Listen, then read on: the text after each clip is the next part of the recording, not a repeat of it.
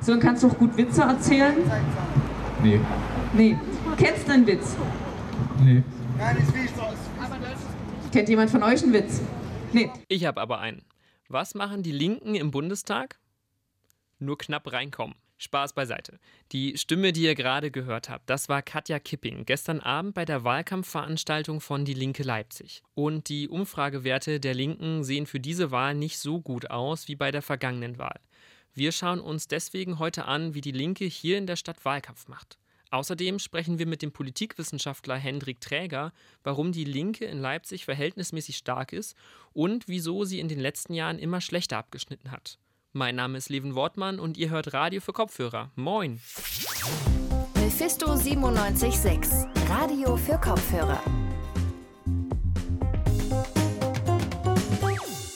Bundesweit liegt die Linke in aktuellen Umfragen gerade bei 6,2 Prozent und wird damit wahrscheinlich die kleinste Fraktion im Bundestag sein.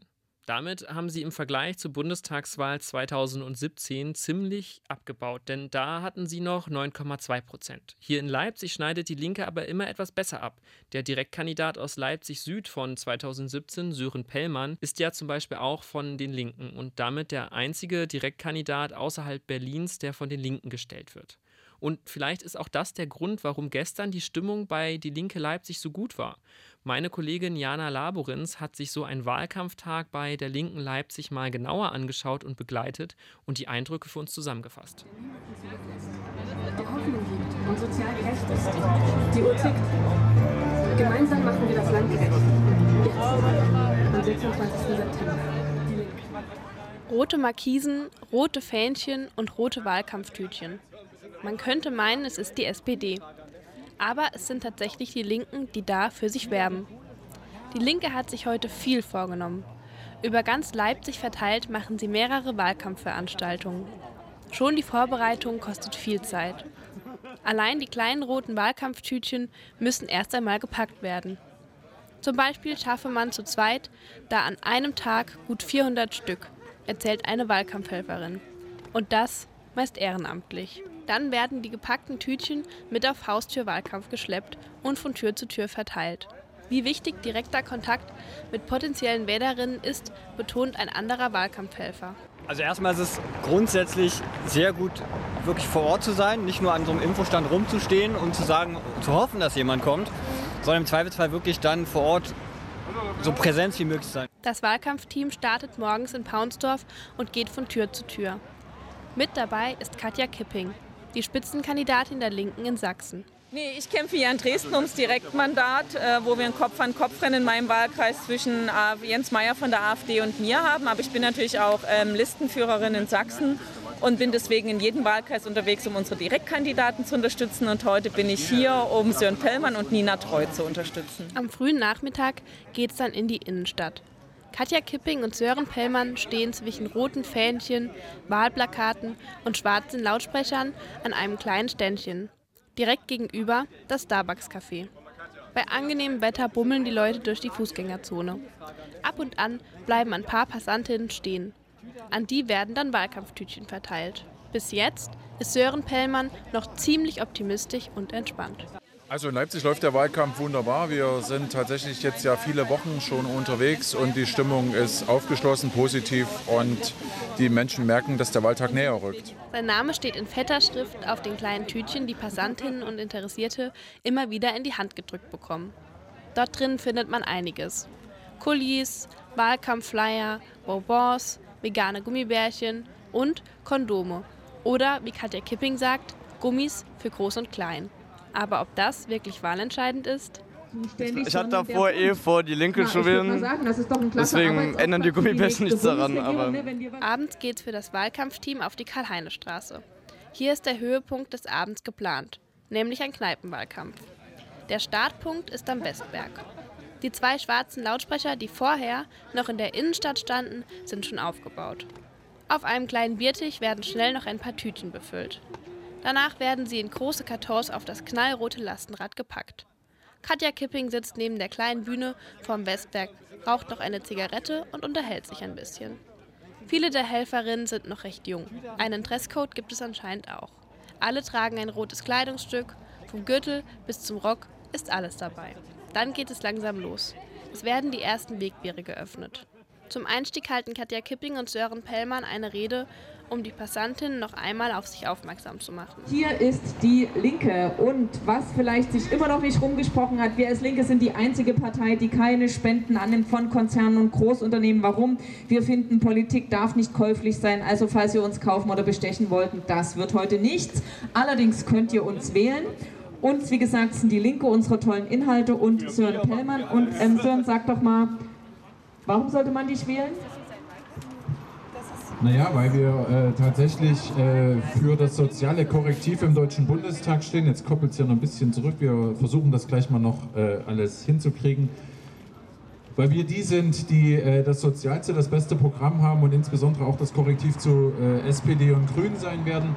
Und wir sind ja hier, äh, wir sind ja mit Katja heute schon ein bisschen unterwegs sozusagen. diese Straße trennt die beiden Wahlkreise, also nördlich nach der Rede bewaffnen sich alle mit roten Wahlkampftütchen und folgen dem Lastenrad, die Karl-Heine-Straße entlang. Das Wetter ist mild, die Sonne geht langsam unter. Viele Menschen sitzen draußen an kleinen Tischchen am Straßenrand, trinken etwas oder essen zu Abend.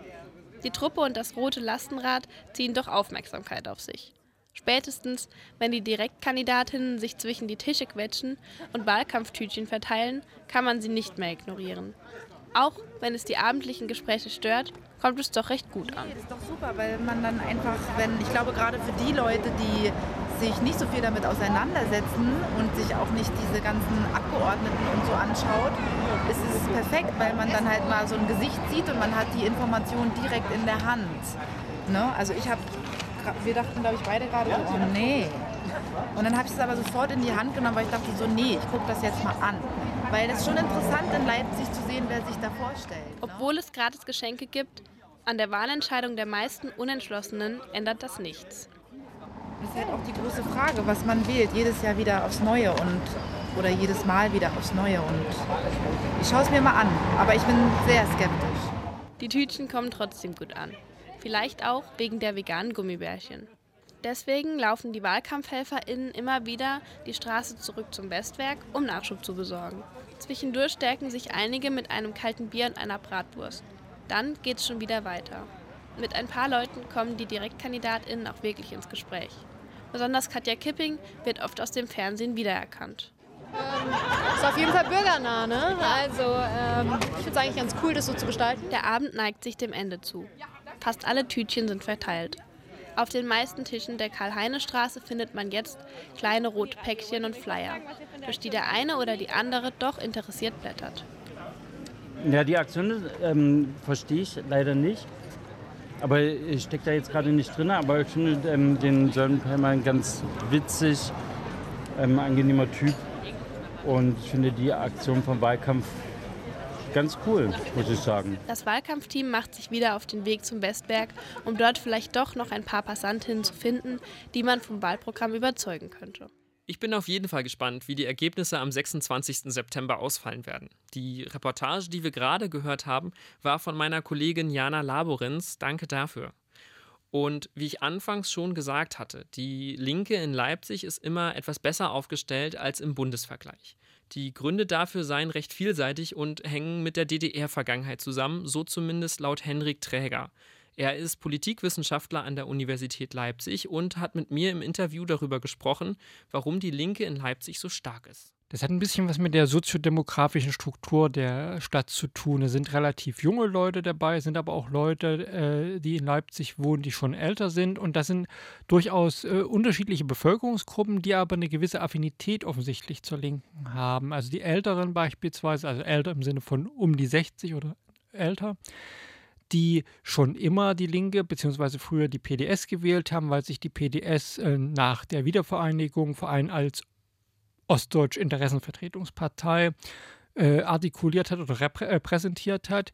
Diese Leute wählen dann schon länger die Linke und dann kommen jüngere Leute dazu, die aus anderen Motiven heraus die Linke wählen. Also nicht als Ostdeutsche Interessenpartei, sondern aus, sagen wir mal, Gründen der Außen- und Sicherheitspolitik oder auch vielleicht der Sozialpolitik. Und insofern sind das unterschiedliche Gruppen, unterschiedliche soziale Gruppen, die aber für sich genommen durchaus dazu führen, dass die Linke in einigen Ortsteilen von Leipzig ähm, relativ gute Ergebnisse einfährt. Also das kann man ja auch zum Teil ablesen. Also beispielsweise Konnewitz ist ein Ortsteil, der ähm, ein sehr hohes Ergebnis der Linken hat. Es gibt dann auch noch andere Ortsteile und insofern ist das diese Ambivalenz auch. Das ist aber auch für die Partei dann auch offensichtlich schwierig, diese verschiedenen Bevölkerungsgruppen, diese verschiedenen Wählergruppen unter einen, ich sag's mal etwas salopp, unter einen Hut zu bekommen, weil die auch unterschiedliche Schwerpunkte setzen, auch unterschiedliche Interessen haben.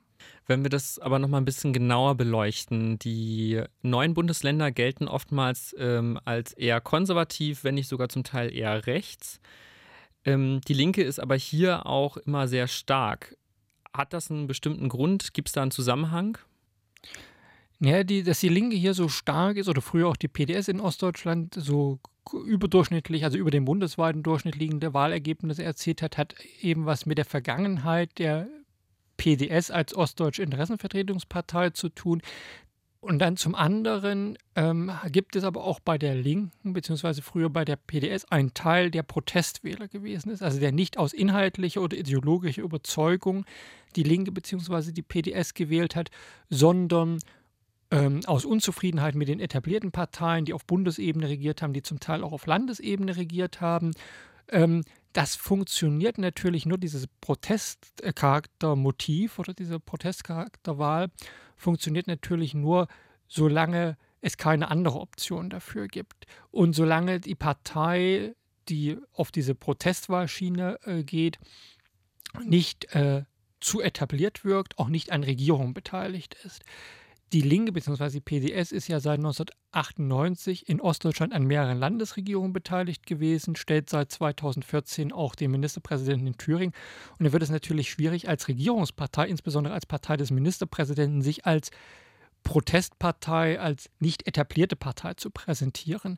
Und in diese Lücke oder in, diese, in diesen Leerraum, wenn man so will, ist äh, vor ein paar Jahren die AfD hineingekommen die sich auch wiederum als Protestpartei positioniert hat, aus völlig anderen Motiven als die Linke, die aber offensichtlich, und das wissen wir aus ähm, Wählerwanderungsbefragungen oder aus Wählerwanderungsstatistiken von Landtagswahlen, Bundestagswahlen, hat die, äh, dass die AfD der Linken, nicht nur der Linken, aber auch der Linken Wähler abgenommen hat. Was auf den ersten Blick erstmal etwas kurios wirkt, dass jemand von links nach rechts äh, wechselt innerhalb von einer Wahl, aber was insbesondere mit diesem Protestcharakterwahlmotiv zu erklären ist. Lässt sich einschätzen, wie die Linke bei der kommenden Wahl abschneiden wird, wenn diese Entwicklung weitergeht oder beziehungsweise in Zukunft auch so weitergeht? Wie das in Zukunft weitergeht, wird man nicht sehen. Das wird sicherlich auch davon abhängig sein, wie das Wahlergebnis am, 24, am 26. September sein wird. Ähm, was wir aus den Umfragen der letzten Wochen herauslesen können, ist es so, dass es für die Linke wahrscheinlich Verluste geben wird, dass die Linke der 5%-Hürde relativ nahe kommt. Sie liegt jetzt in den Umfragen bei 6 bis 7 Prozent, was, wenn man die ähm, Marge bei Umfragen, also den statistischen Toleranzbereich mit berücksichtigt, natürlich irgendwas, wenn man jetzt mal von zwei Prozentpunkten plus minus ausgehen, von vier bis neun Prozent alle sein kann. Also das heißt, sie könnte wirklich sehr nah in die 5%-Hürde kommen. Sie könnte aber auch durchaus nicht so viel Stimmen verlieren im Vergleich zur letzten Bundestagswahl.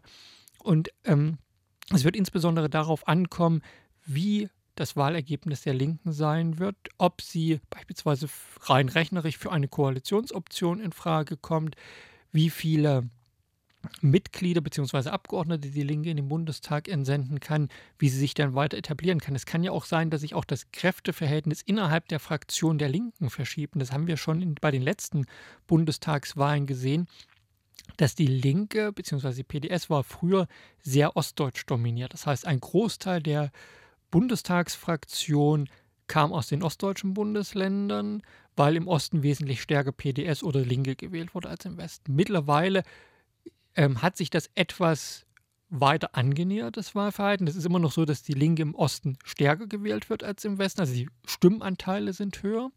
Aber man muss ja berücksichtigen, dass es in Ostdeutschland wesentlich weniger Wähler gibt. Also wir haben im Westen ungefähr viermal so viele Wähler wie im Osten. Und das heißt, dass zum Beispiel in der jetzigen Legislaturperiode ungefähr die Hälfte der Abgeordneten der Linken aus dem Osten und aus dem Westen kommen. Damit verschiebt sich auch was in der Machtarithmetik der Linken. Es funktioniert dann nicht mehr in der Bundestagsfraktion, sich einzig und allein oder im besonderen Maße auf dieses ostdeutsche Interessensvertretungsparteimotiv ähm, zu konzentrieren, weil sie damit natürlich in Baden-Württemberg, Nordrhein-Westfalen oder Hamburg und Bremen keine Wahlen gewinnen werden. Und wenn sich das eventuell noch weiter verschiebt zugunsten des Westens, zulasten des Ostens, kann das natürlich auch was über die Ausrichtung der Fraktion der Linken im Bundestag und dann über die Wahlchancen in den ostdeutschen und in den westdeutschen Bundesländern auch sagen. Das war Hendrik Träger über die Entwicklung der Linken in Deutschland und im Speziellen hier in Leipzig. Und damit ist die Folge leider auch schon wieder vorbei. Aber keine Sorge, ihr könnt schon morgen wieder einschalten und müsst nicht bis Freitag warten, wie sonst immer. Denn wir veröffentlichen morgen eine Sonderfolge mit Porträts zu den Leipziger DirektkandidatInnen. Und wer auch so lange nicht warten mag, der oder die kann sich die Porträts mit den dazugehörigen Interviews auch schon auf unserer Website anhören. Vielleicht erfahrt ihr ja da auch den ein oder anderen spannenden Fakt über eure LieblingskandidatInnen. Und wenn ihr dann immer noch nicht genug habt, gibt es ja auch noch unsere Social Media Kanäle. Vielen Dank dann noch an Magdalena Uwer, Eva Heiligensetzer und Jana Laborins für die Arbeit an dieser Folge. Also bis morgen dann. Ich bin Leven Wortmann und das war's für heute mit Radio für Kopfhörer. Auf Wiederhören. Mephisto 976, Radio für Kopfhörer.